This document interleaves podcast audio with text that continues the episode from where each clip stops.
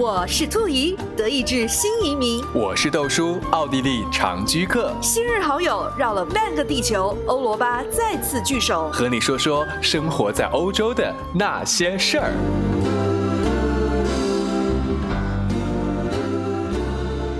兔姨豆叔说欧洲，大家好，我是来自柏林的兔姨。大家好，我是来自于奥地利维也纳的豆叔。我们的朋友遍天下，我们的视野全球 international。哎，等一下，等一下，我有我有个单押的，我们的朋友遍天下，我们的视野全球化。耶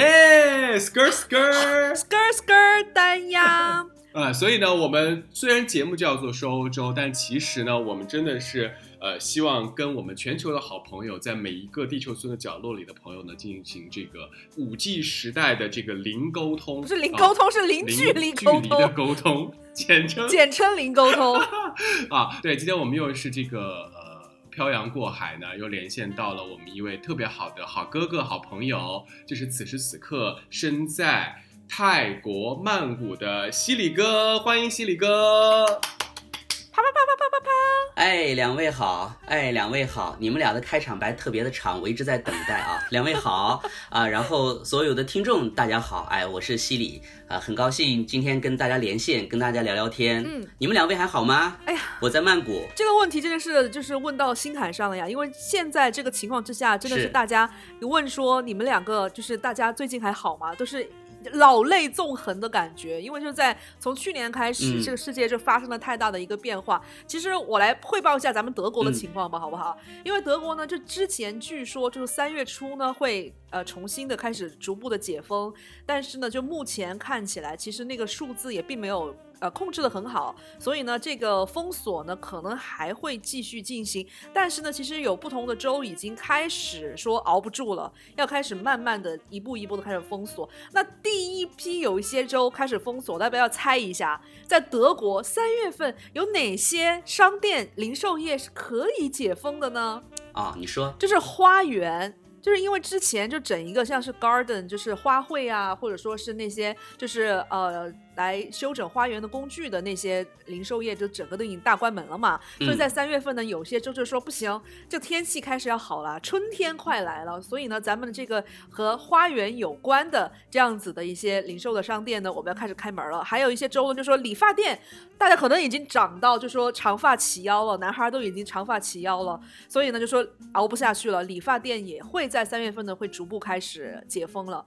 那奥地利的情况咋样？对我们的节目立牌呢，每一期在最近一段时间呢，都会跟嘉宾一起来分享一下各地的这个疫情情况。那维也纳最近的情况是这样子的，刚刚呢，就是在啊。二月的中旬的时候啊，这个上旬、中旬的时候，我们终于这个再次打开了我们的这个零售行业以及呃理发店、美容院的这个行业。那零售行业呢，当然就是不负众望的，让大家猜中了，那就是报复性的消费。配合着各大商场呢，也是进行了一一轮又一轮的促销，因为一开门之后，各大商场几乎是五折起，所以真是人头攒动。但是大家还是呃非常严格。的遵守的这个，在每二十平方米当中只有这个最多容下一个人的这个规定，所以呢，呃，整条街上都是大排长龙，每个商场门口都在排队，呃，但是就算是如此呢，就算排队，大家也还是要纷纷的跑去买打折货，这个也能理解。刚才呢，兔子说到了这个德国的部分呢，大家已经开始就是非常希望能够花店开门，就是这个呃园艺店开门，这一点呢，就是呃。不谋而合，可能奥德的这个气候和这个条件就差不多，大家的爱好也很像。呃，这个维也纳这边呢，呃，最近也收到了一个全新的消息，也是大家希望能够赶快把这个园艺店打开门，因为。就是怕赶不上二路汽车了，因为呢春天到了，如果这一波不买种子下种的话呢，今年夏天可能开不好花儿，哈，所以呢这个情况几乎是一样的。可是呢另外一点还是要说的，就是呃奥地利的呃最近一段时间，自从重新的开了零售业之后呢，数据又有所反弹，所以之前预计的乐观预计在三月份可能想在。更进一步的打开这个餐饮和旅游的一些部分的情况，可能也还会受到一些阻碍。那这些呢，就是来自于维也纳的这个前方记者的报道。接下来，我们来听听来自于泰国曼谷最近一段时间的疫情情况的一些简要。来，有请犀利哥。好的，刚才我听了两位介绍之后呢，我就发觉，呃，除了亚洲国家之外，好像欧美国家好更其他一些地方似乎这个状态还有待改善。我来说说曼谷的这个情况吧。其实，呃，曼谷呢，它经历了两次疫情。呃，如果要是讲的更确切一点的话呢，在二零二零年的大约，也就是在三四月份的时候，呃，第一次疫情爆发，然后呢，曼谷立刻进入到了这个整装状态，就是立刻全面封闭。包括所有的餐饮、所有的食肆、所有的这些工厂、学校等等一系列，就全面是处于一个这个停滞状态的。但是泰国的这个防疫政策呢，跟国内还是有点差别。咱们国内的防疫政策测试立刻停止、全面停止，但是泰国它还是比较温柔。就像泰语一样，讲起话来萨瓦迪卡，它很温柔，它的防疫政策也是软着陆。我们做到的就是宵禁，就比如说到了晚上十点钟宵禁，但是十点钟之后谁都不可以出门，但十点钟之前和早晨的时候呢是正常可以上班的，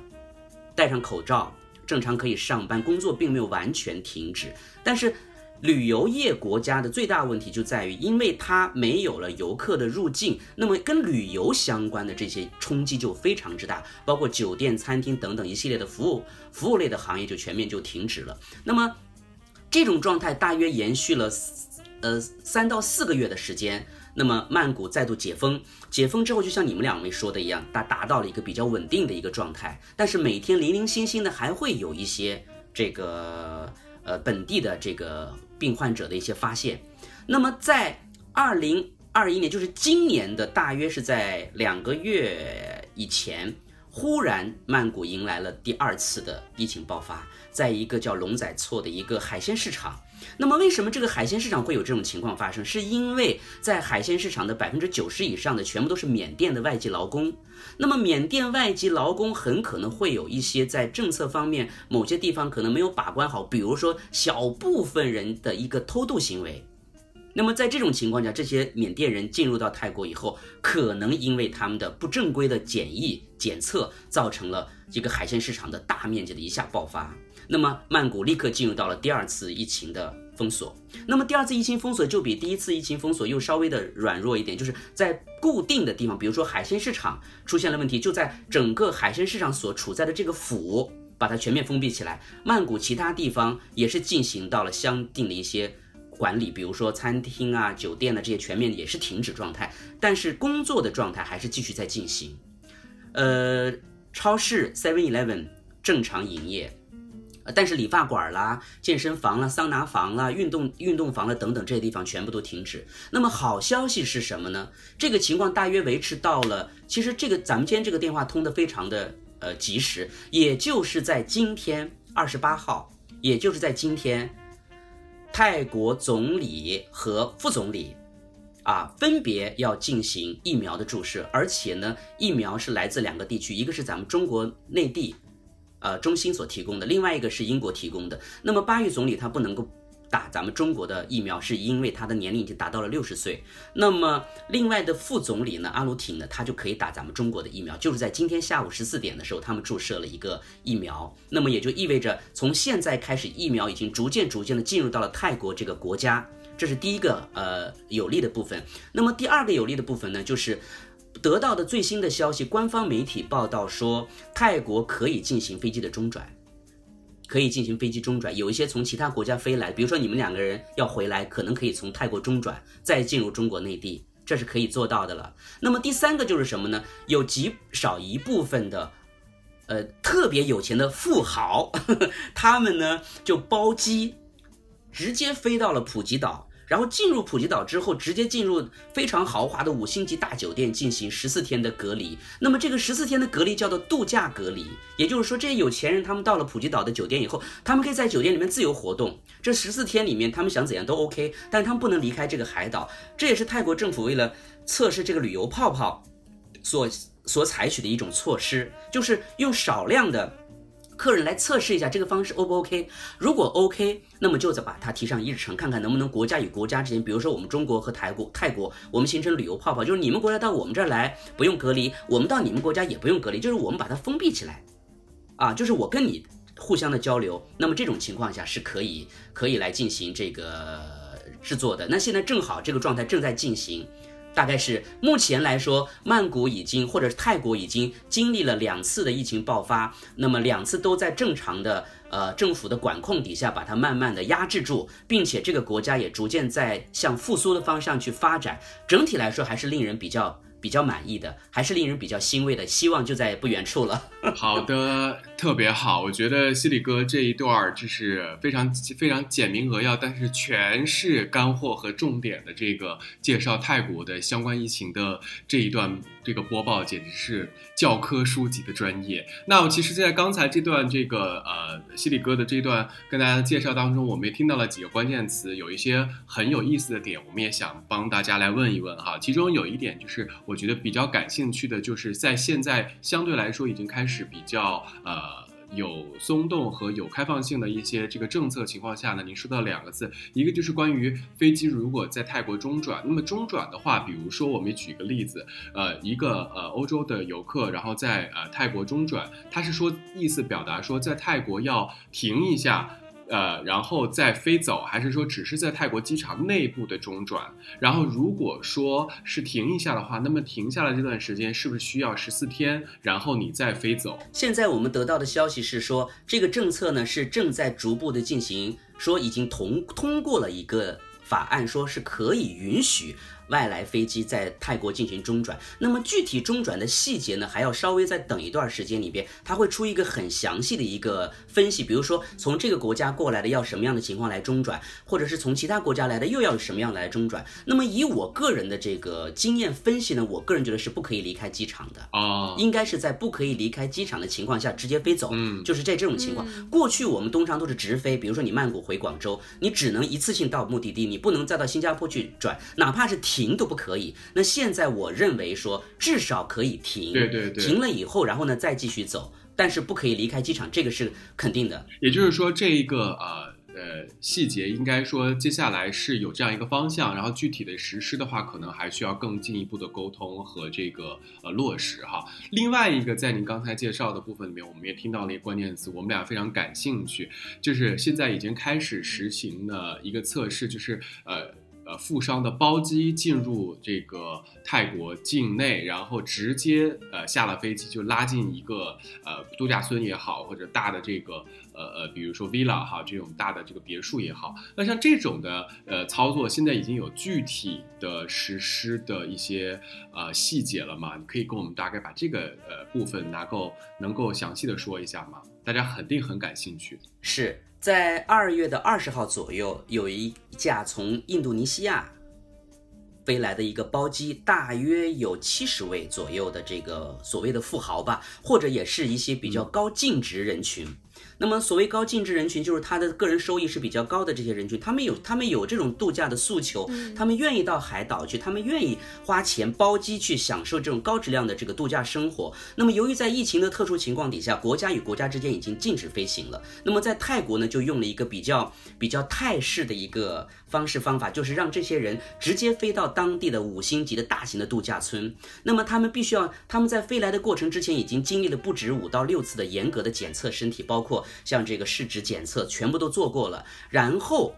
把他们进入到了这个大型度假村之后呢，就直接在这个度假村之内可以做各种各样的这个休闲活动，打高尔夫啊。打网球啊，棒球啊，甚至到海边，哪怕就是躺在海滩上，就是放空啊、冥想啊、瑜伽等等都可以。这个事情目前已经正在进行当中。那么拿我个人来讲，就在上个礼拜我去了，呃，普吉岛。在上个礼拜我也去了，我我最近连续去了两个海岛，一个是普吉岛，一个就是苏梅岛。那么这两个岛屿现在最大的状况就是，由于疫情的原因，它。其他的外来的热闹的街道的商业的这个部分是停止状态的，比如说我们所知道的大型的呃连锁机构，包括像麦当劳、肯德基啦、大型的披萨店啦、大型的商场啦、按摩店等等都停止。但是，但是，大型的国际机构的连锁酒店企业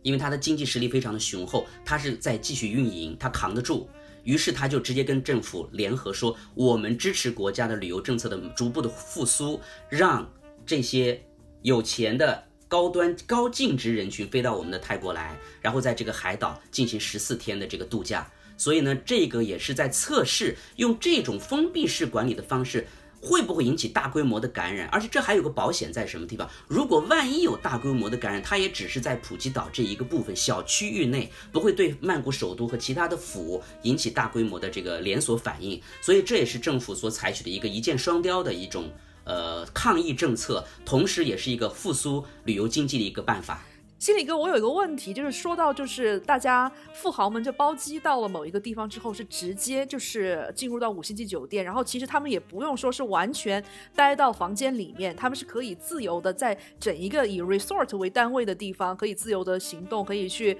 海滩啊，然后可以做 spa 或者之类的。那我有一个问题就是说，因为在 spa 里面哦，在那个 resort 里面，它还会有别的游客吗？还是说这整一个的可能一个 resort 我就包下来，我就给这样的一批包？机过来的高净值人群去享用，这样子也是呃阻隔了跟其他的一些客人的一些呃感染的可能性，他会这样子吗？嗯，以我们所了解的，目前这个情况呢分两种。那么这两种应该如何来区分呢？第一种就是你刚才说到的，比如说这些高净值人群从国外飞进来的，他们一定是进入到一个大型的综合性的呃这个旅游的这种大型度假村之后呢，就全部就是他们，嗯，没有其他的游客。就他们自己这一个包机，全部这些人在里边。那么我们这一部分就是在泰国境内的外国人，包括泰国本地人，也到这个呃呃普吉岛旅游的时候呢，我们可能入住的是其他的酒店。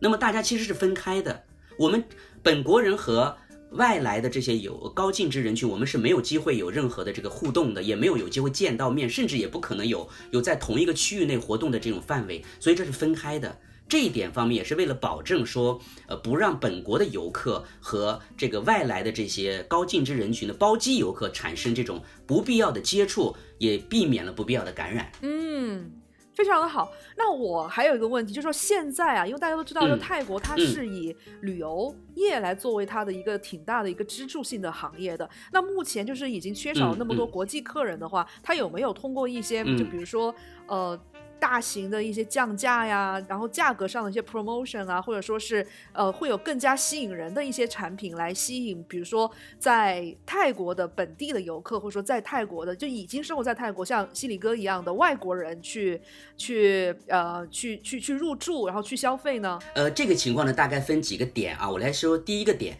第一个点就是泰国政府为了帮助由于疫情造成的巨额的。呃，外汇损失，那么我们要拉动内需。那么，因为泰国人口它全国大约就是六千万左右，在泰国本地的常住人口大约是一千万左右，它跟我们中国很多地方都没有办法比，因为它没有这么多的人口的基数。那么，泰国政府就不断的在刺激经济的过程当中，很多的商店，包括很多的这些服饰啊、平时生活用品等等，都以打五折为主，五十 percent。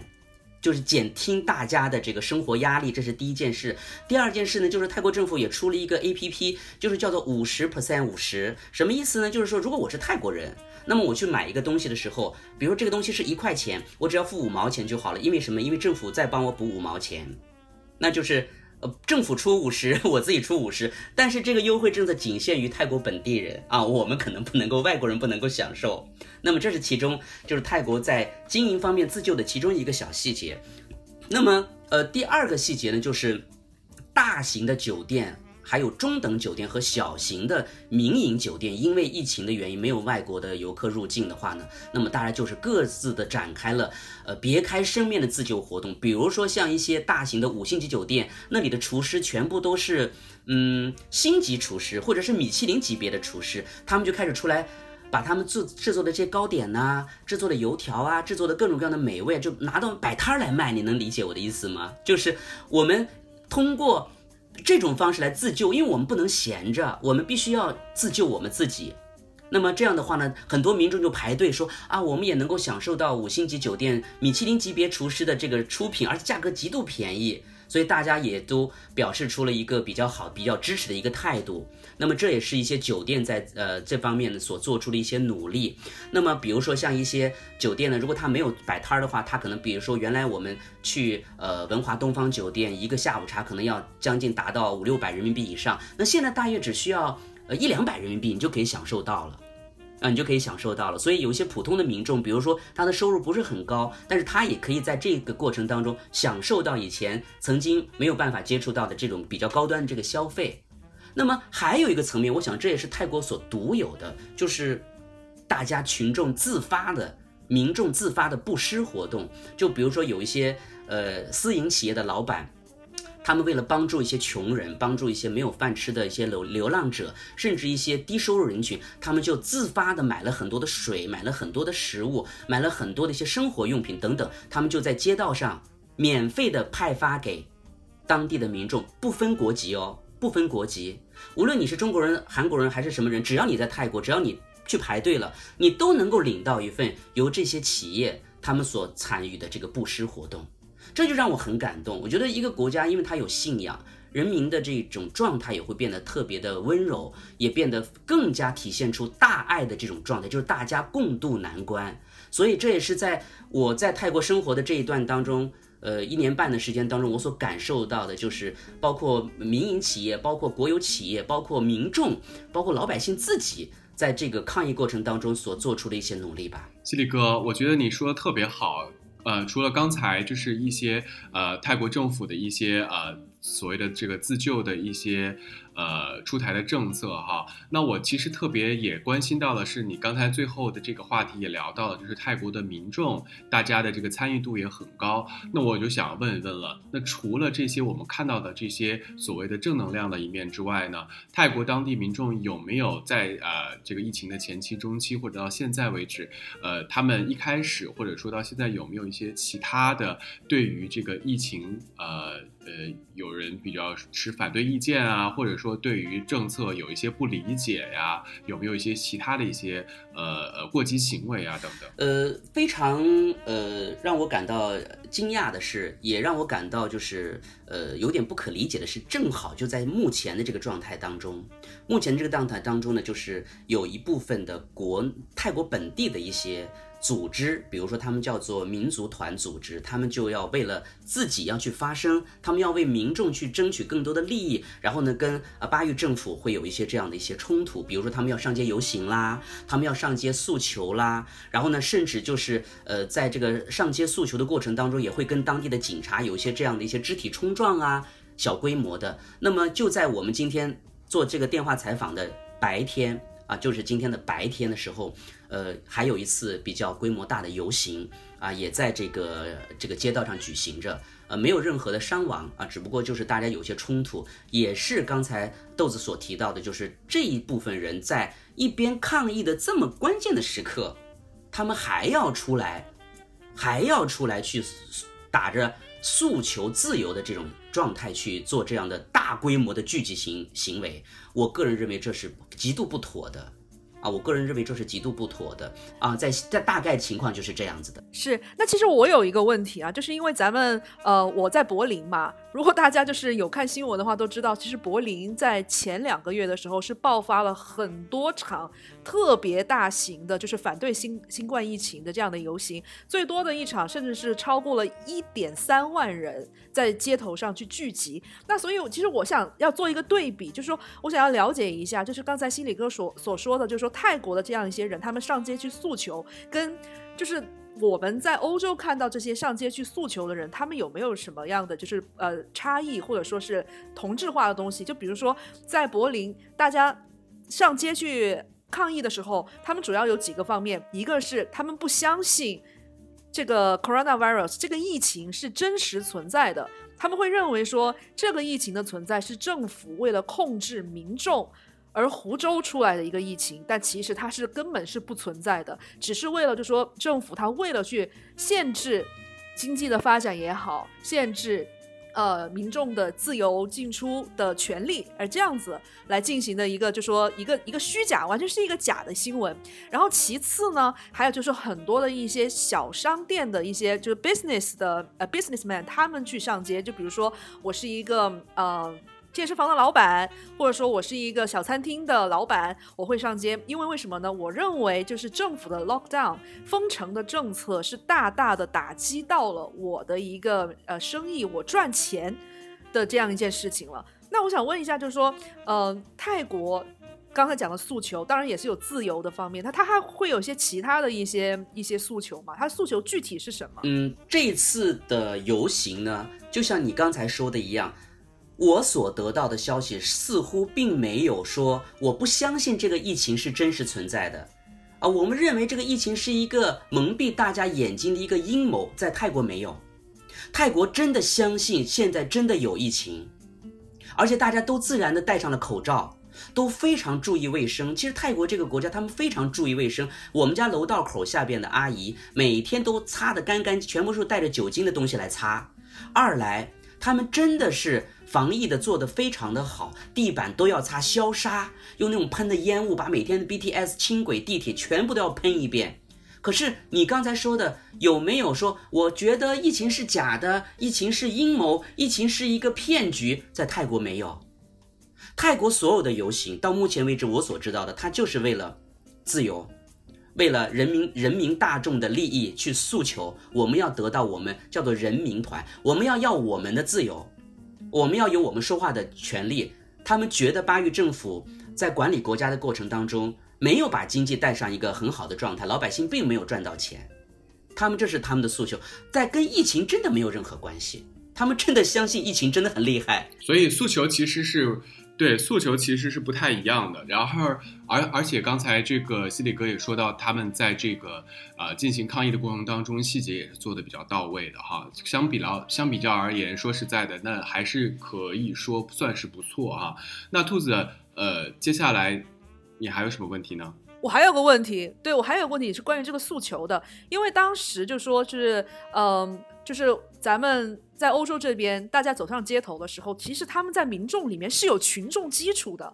这件事情是让我们就是作为在欧洲的华人，就是内心会觉得很恐很恐怖的一件事情。因为就说他们不光是有一点二万人，他们是真正的走上了街头，并且他们后面可能有十二万人的我们身边的邻居或者说是朋友，他们真的是有人会相信他们做的事情是正确的。就他们是很支持这帮走上街头，然后去什么为自由发声，然后说那个呃新冠是是是一个谎言，这种对我们华人来讲，对是一个特别反制的东西。但他们身后是有群众基础的，所以我想知道是就西里哥的观察，你觉得这个他们到泰国街头去所谓的要诉求要自由的，他们身后就泰国的劳动人民、泰国的民众们。对他们是什么样的一种态度？是批判呢？觉得说你在这个时候你还跟我上街，你还跟我聚众，还是说大家说嗯，他们好像做的还也也有点道理？嗯，就像你刚才讲的这种情况，确实是分不同的这个角色。比如说走上街头的这一万多人，或者走上街头的这几千人，他们的背后可能还有几千人说很好，你们出去为我们人民团争取利益，争取我们说话的空间，我是支持你的。这一派是绝对有的，那么也有另外一派叫什么？泰国这个地方它有红山跟黄山，我们把黄山称之为保皇派。那么他们这帮红山在诉求的过程当中，他们居然打出了一个旗号，叫做我们要推翻君主立宪制这么一个旗号。那么这个旗号就非常不得了了，因为所谓的要把君主立宪制推翻，就是要把国王推翻，这怎么可能呢？那么。保皇派的这一派就说：“你们这么做是非常不对的。我们的国家，我们的国王是我们的神，我们的国王是我们的领袖，我们一定要保住国王，保住我们的国家，绝对不能允许你们这些人来践踏我们至高无上的皇权。”那么在这种情况底下呢，就另外一派声音又出来游行，比如说在大皇宫，他们全部穿着的黄色的 T 恤衫，黄黄的一片，然后他们就举着逝去的九世王的照片，当然也有新十世王和皇后的照片。他们说要保卫我们的国王，保卫我们的君主立宪制，保卫我们这个国家的这个传统，我们的文化的基础和我们的政治的维持国家的基础。那么这是分两个部分的，但是让我感到非常惊讶的就是。我很少听到有哪一个泰国人会说有疫情是假的，疫情是为了为了不让我们不让我们出去游行，巴拉巴拉没有。那么有一点点的声音会说，巴育总理不让我们出来游行是为了保保住他自己的权利。控制他是独裁者，他是独裁主义者，所以他才不让我们出来游行。即使是这样，都跟你们德国这边或者欧美那边完全不一样，就还是不一样。他们觉得，首先第一点可以肯定的，无论是我们有什么保皇的诉求，还有这个为了人民夺争夺疫情呃争夺自由的自由这种疫情的这种游行，他们都相信疫情是真的在发生，我们都在戴口罩。我们都在呃注意吃饭的时候就不许不许聚众吃饭，中间要放一个保鲜膜把它隔开，电梯只上四个人，这些我们都在做，而且大众很积极很自然的，就是在排队的过程当中就自然的一个隔着一个隔着一个队伍，哪怕更长，但是距离都要保持住，甚至在游行的过程当中，对，听到这么多，我个人认为，其实我的理解就是，其实，在呃刚才我们听的这一段儿。呃，关于泰国的这些呃抗议游行的人群当中，他们的诉求其实本质上跟欧洲我们刚才听到的这个奥德方面的这个诉求其实是有挺大的差异的。然后在呃，而且当然了，这个东西也牵扯到了是整个国家的体制和呃意识形态也有可能完全不一样。所以我觉得，嗯，所以可比性我觉得不太、不太、不太大，但是我觉得也是一个很好的信息点，因为大家可以看到。呃，在不同的国家环境下，在呃同样的疫情状态下，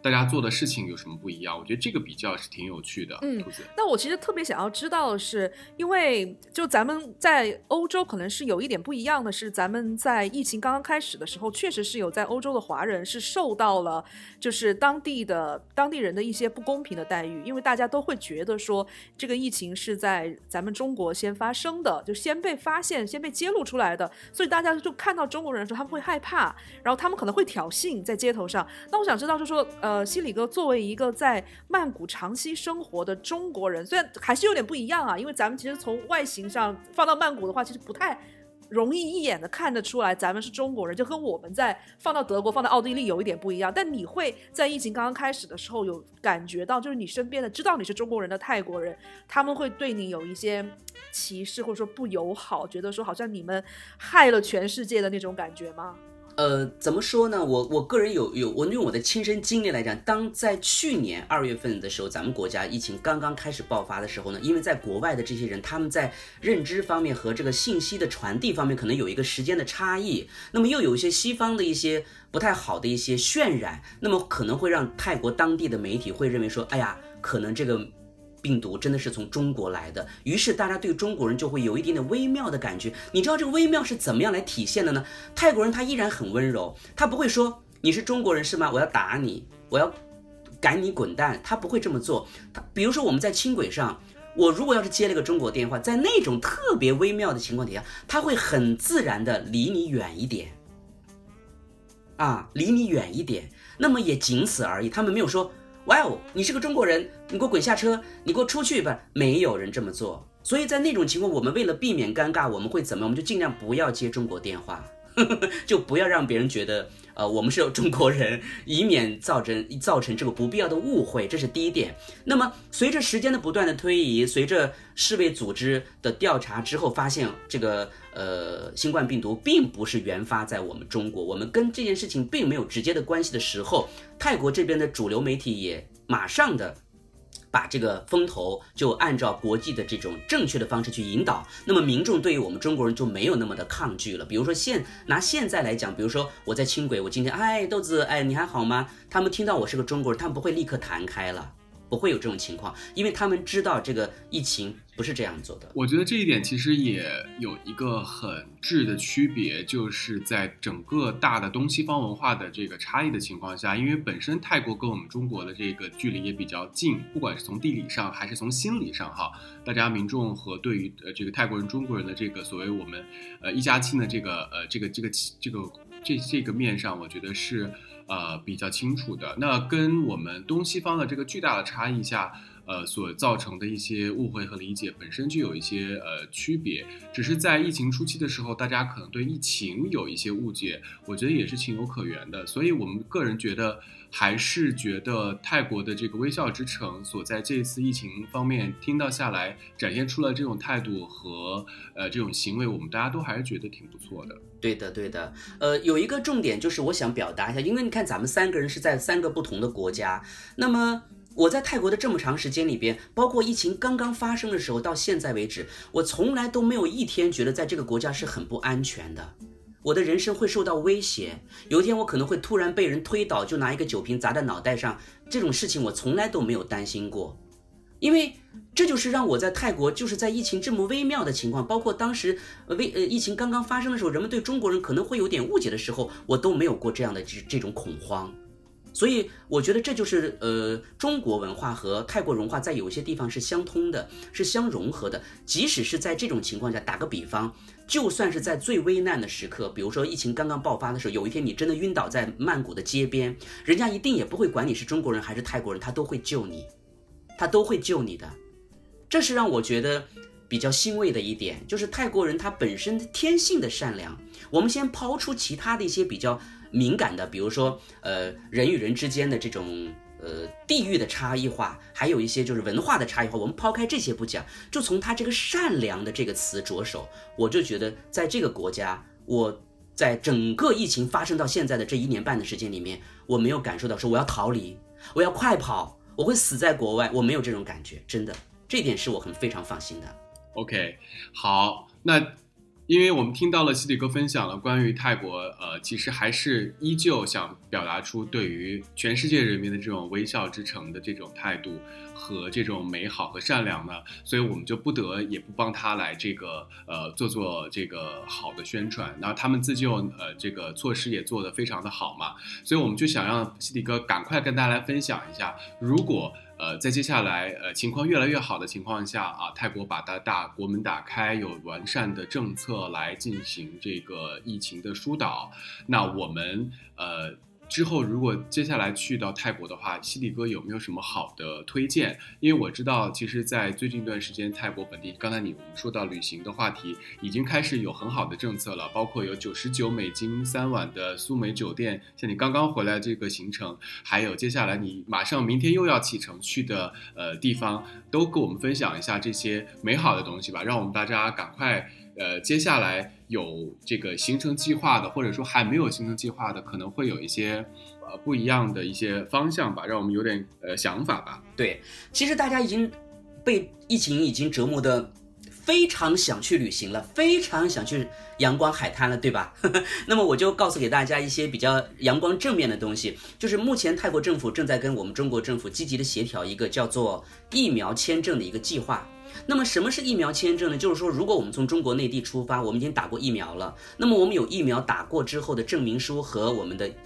护照签证，那么这两样东西拿在一起，我们就可以顺利的进入到泰国，然后呢，不需要隔离的政策下去旅游。那么我们旅游完了以后呢，在回去的时候呢，我们也能够正常的回去，在国内也不进行隔离。那么这是一个目前正在准备要提上日程的一个计划。那么至于这个计划什么时候履行呢？那我们再拭目以待，好吧？到时候我们再通过连线，再详细的去分析。那么这是一个好的方向，第一。那么第二呢，就是目前在苏梅岛也好，普吉岛也好，沙米也好，还有包括像甲米也好。他们都推出了一些很特别的一些低价酒店的一些福利，比如说我在上两个礼拜，上个礼拜就前两天，刚刚参加了一个九十九美金三晚，同时还要赠送三千泰铢的餐饮券，哇，来回机场的车接车送，哇，对吧？那么这对，这就是在酒店为了保住呃。一些游客的前提下所做出的一些让利，但是它还有一个前提，就是你必须是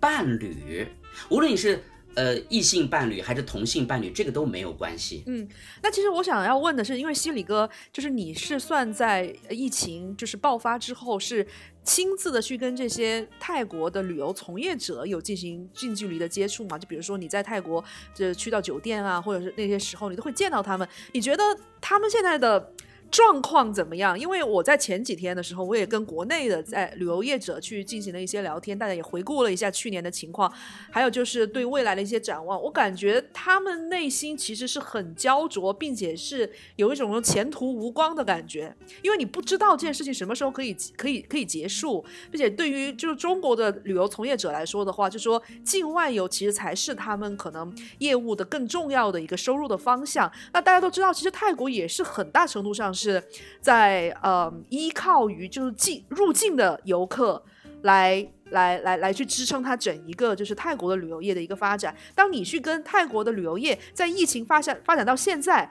国门还没有办法可以打开，并且你是不知道什么时候可以恢复到原来百分之百的水平的时候，他们内心是更多的焦灼呢，还是他们很有希望，就是对未来是充满着那个自信的，充满了信心的？你你会有什么样的就是很直观的感觉？我跟这些酒店的从业人员在聊天的过程当中呢，其实分两种类型。第一种就是因为它这个酒店它是分中档、高档和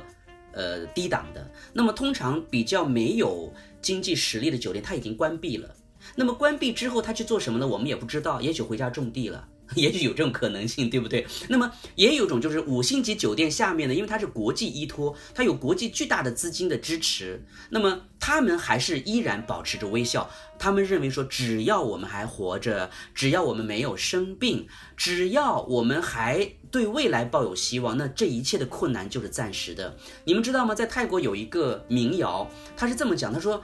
有什么好焦虑的呢？稻田里有大米。”池塘里有鱼，那我们的生活还是美好的。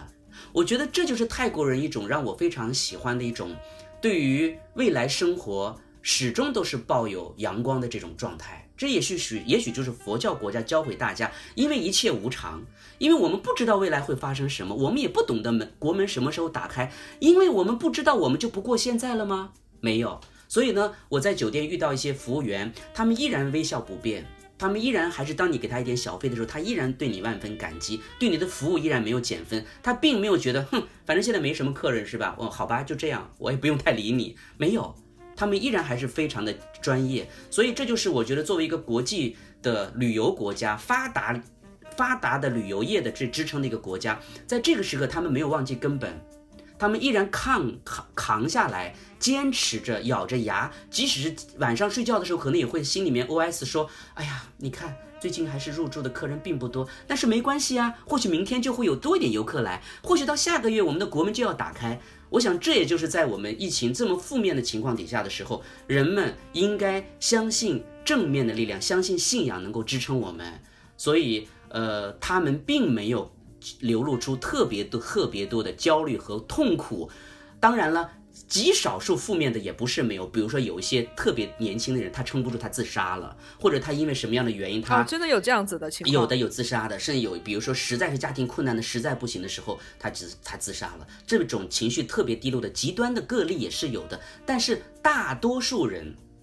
大多数人，他们还是。很阳光啊，尤其是酒店从业者。你看，我前段时间我就在这个酒店里面，我跟会跟服务员聊聊天啊，或者是跟他们进行一些简单的对话。他们觉得，嗯，马上就要好了。我们相信佛祖会保佑我们 度过这个难关，所以这是让我非常感动的地方。对其实我觉得在听就是西里哥在分享的时候，我有一个觉得还挺 surprise 的一个一个地方，就挺惊讶的，因为大家可能会觉得说泰国是一个，嗯，就是它是一个。农业国家是一个旅游国家，但是它未必是一个就是科技很先进的国家，就它的一个信息化可能未必有那么的发达，但是却看到就是说，它其实泰国政府就为了抗疫这件事情，其实它也做了很多就是 digitalize 就是数据化的一些事情，就包括刚才呃西里哥说的那个呃五十五十的这样的一个，它是用 A P P，就是你用那个 A P P 来付账的话，政府就会帮你给一半的钱，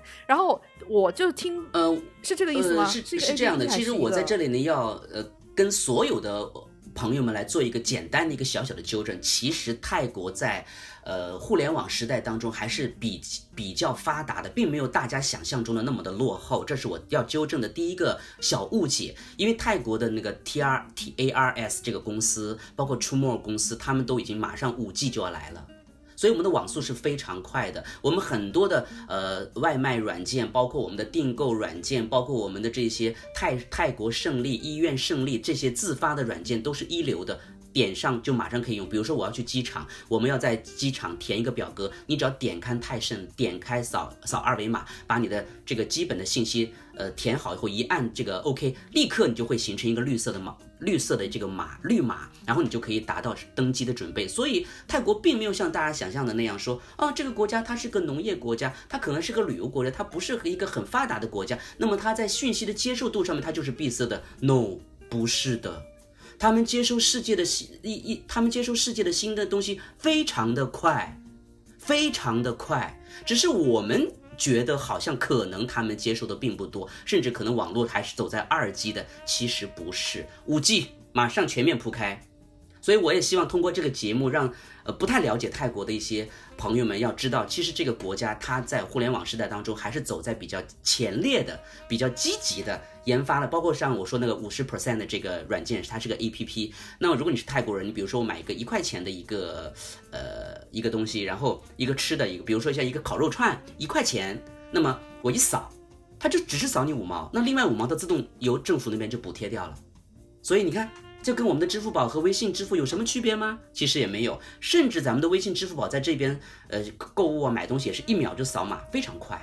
所以这一点我也希望大家要知道，其实，在互联网的这个大潮之下，泰国是先进的，是进步的，是积极的。这一点我也要跟大家说一下。对，刚才西里哥有提到，就是有几个胜利的软件，比如说泰国胜利、机场胜利那些软件，那 A P P 都是因为疫情过后，然后各个不同的泰国的行业为了抗击疫情，为了服务就是呃自己的人民用户，然后才才发展出来的，对吗？对的，就是在这种大环境底下，因为大家可能不太能出门了，甚至出去的话要更多的要做些监控，那么这些泰胜利啊、医院胜利啊、医生胜利啊等等这样的一些 A P P，立刻如春笋般就已经全面的铺开，包括我的。手机里面全面都有下载，因为它有的时候，比如说你去机场，你需要泰国胜利，可能你需要那边要需要另外一个胜利，它但是无论你用哪一个，它都能够对你进行很好的监测。那这样的话也会有一个什么优点呢？就万一出某一个人有了感染，就会根据他的路径直接找到他。也不会说啊，这个人去哪里了？他到底在哪里呢？找不到他，会形成大面积的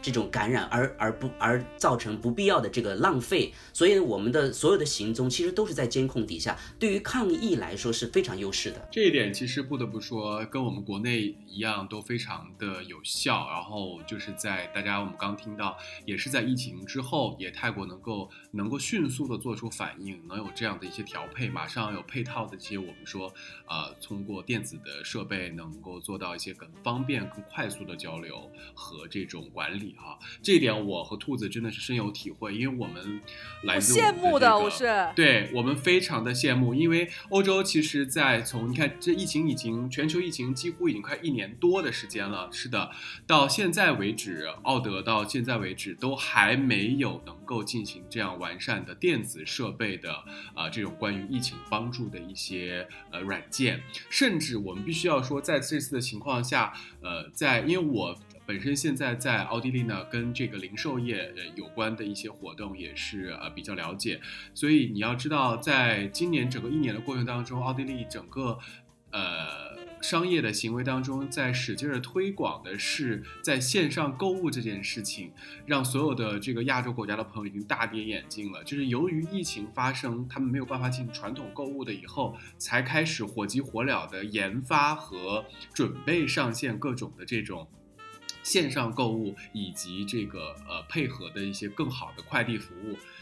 让我们大家已经觉得。我的天呐，那你之前在做什么？已经开始火急火燎的，并且在这一年当中。也并没有哪一个公司或者说哪一个这个企业把这件事情有突飞猛进的进步，也都好像像蜗牛一般的这个推进当中，跟我们国内相比简直是太差了。所以这样一对比，我们发现泰国这点真的做的是非常不错的，对吧，兔子？对对对，我觉得真的是现在可能讲出来很多听节目的朋友们，包括就是西里哥在泰国生活的中国人，这样子都会觉得说啊，怎么都已经二零二一年了，还有就是大型的百货商店是需要打电话。去订购商品的呢，要视频打电话去订购商品，这个就觉得说实在是还活在八零年代的那种感觉吗？还有就是德国，因为德国就在疫情发生之后呢，他们也说好，我们要做个 A P P 出来，是由政府牵头。结果他们投资多少钱？一千万欧元，一千万欧元，在中国或者说在泰国，就是这些地方的话，我要做 A P P，我可以做一百个 A P P 了吧？他们用了一千万欧元做了一个 A P P 出来，并且这个 App 呢，基本上来说到现在为止是没有人用的，并且 bug 多多。就是一千万欧元就这样子就就抛在水里的那种感觉，所以就真的是不要觉得说好像哦东南亚的国家好像觉得说像刚才说的一样，好像就是稻子麦子比较多，但是就是这种 app 没有太多，这真的是不是？但泰国真的是有有有惊讶到我哎，就是动作那么快，并且 app 这么多，真的是嗯很惊奇。就是如果要是我本人。如果我没有生活在这里，可能我对这个国家或这个城市我都不是特别的了解。但是让我感到非常惊讶的就是，我们进入任何的大商场，我们都要进行体温测验，啊，都要给你手上挤一点这个消毒的这个酒精，包括啫喱等等。那么我们要进入到一些比较呃高端的商场、酒店的时候呢，就要用这个泰国胜利来进行一个扫码，它要监测你的这个路径轨迹，而且这个路径轨迹也有一个最大的好处是让。很多的外国人，就比如说，因为在泰国外国人太多了，也有常住在泰国的其他国家，不仅仅是中国的，他们对我们会有一个很好的一个走向的一个监控。比如说，你去过哪个商场，去过哪个医院，甚至你去过哪个哪个哪个理发店等等，它都有一个记录。那么这种记录的话呢，就对以后的抗疫达到了非常好的一个绿色的一个帮助。这是让我没有想到的，因为我有一天我忽然早晨起来，然后我打开新闻。然后新闻上就说啊，有一个什么什么什么的叫呃泰国胜利的一个 A P P 将会帮着帮，我就马上把根据他的那个，我就我就把它在那个 App 当中我就去搜，我就搜到了，搜到了我就把它下下来，下下来之后呢，我出去我就用到了，包括我去机场时候我就用到了，我觉得哎很快哎，而且很好用，很简单，很简约，它并没有很复杂，它没有把你祖宗十八代都要都要给你填下去，它不需要，它就非常简单，非常简约，这是让我在东南亚国家生活这次。真的上觉得它跟互联网国家的一些配比是可以说是完全同步的，完全同步的，并没有像，反正你你们俩的讲的这个故事让我反倒有点惊讶。我觉得你们不是应该更积极一点，你们不是应该更发达一点吗？这让我有点惊讶了，真的。那我最后两个问题啊，咱们也聊了快一个小时了，我我有最后两个问题。第一个问题就是说，就除了五十五十那样，就是表现了，就是泰国政府对于那些小商贩的一个。呃，帮助以外，泰国政府还有没有别的一些，就是在经济上去扶持老百姓的一些方法？就比如说，如果你不能工作了，他有没有一些什么样的福利？比如说在奥德的话，就是我们在疫情期间，就是最严重的时候，我们有实行短工制，就可能以前你要上满一个月，呃，一个星期可能是要上满呃四十个小时，但是你只能上二十个小时了，那你的工资它可能有百分之。多少的？你说你不用工作了，甚至就最严重的时候，可能完全不去上班，他可能百分之八十，他会有政府去补助给你。那泰国有没有一些就针对就是普通老百姓的这样子的一些，呃，政府有做出这样子的一些呃帮助？然后第二个问题就是我们。现在回头看，就是泰国政府从疫情一开始到现在，做了很多很多好很好的事情，动作也很快。但有没有哪些东西，泰国政府就是西里哥觉得没有做的太好，或者说他可以做得更好的，原本可以做得更好的？最后两个问题，我来回答第一个问题。第一个问题就是在疫情第一次爆发和第二次爆发的时候呢，泰国政府会根据他们国家的这些相应的政策给民众有发钱，有发钱。那么具体是发多少，是根据他们的这个他们国家自己的一套内部的一些记录当中去进行实施的。据我所了解，他们是真的是真金白银的直接就下发给民众的。那么第二次疫情爆发的时候呢，也根据相应的一些政策，根据一些人的收入的能量啊，跟收入的多少来进行直接的资金的一个补助，就是说直接给你发钱，解决你的生活问题，这是有的。那么因为我本身因为我是外国人，我没有在泰国工作。我是属于那种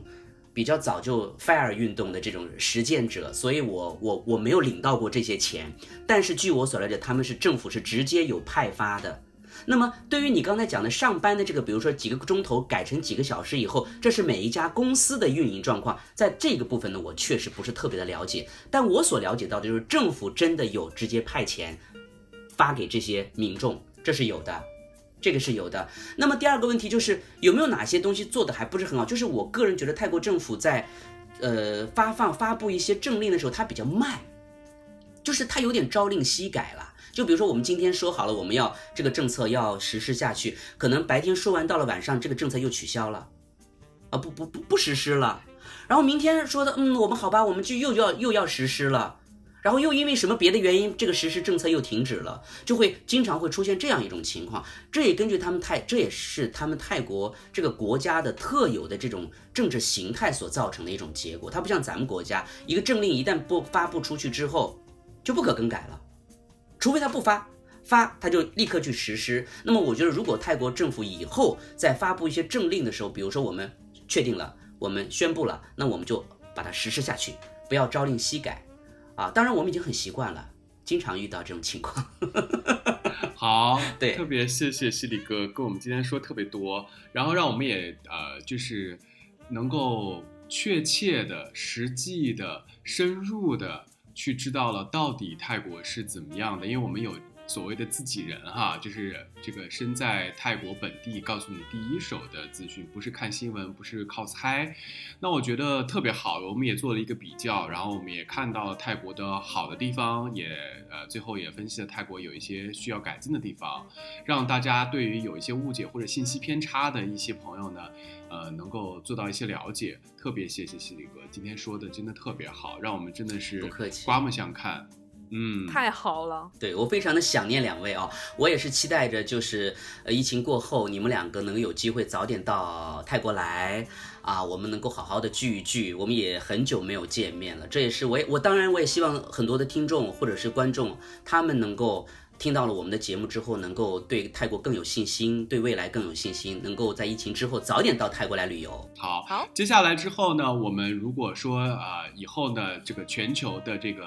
呃话题或者是变化当中有任何关于泰国的部分，我们都会第一时间连线西里哥的。也希望大家呢，呃，能够持续的关注我们的节目，希望大家能够继续的支持我们。谢谢西里哥，谢谢。好的，非常感谢两位。好的，再见，拜拜，拜拜。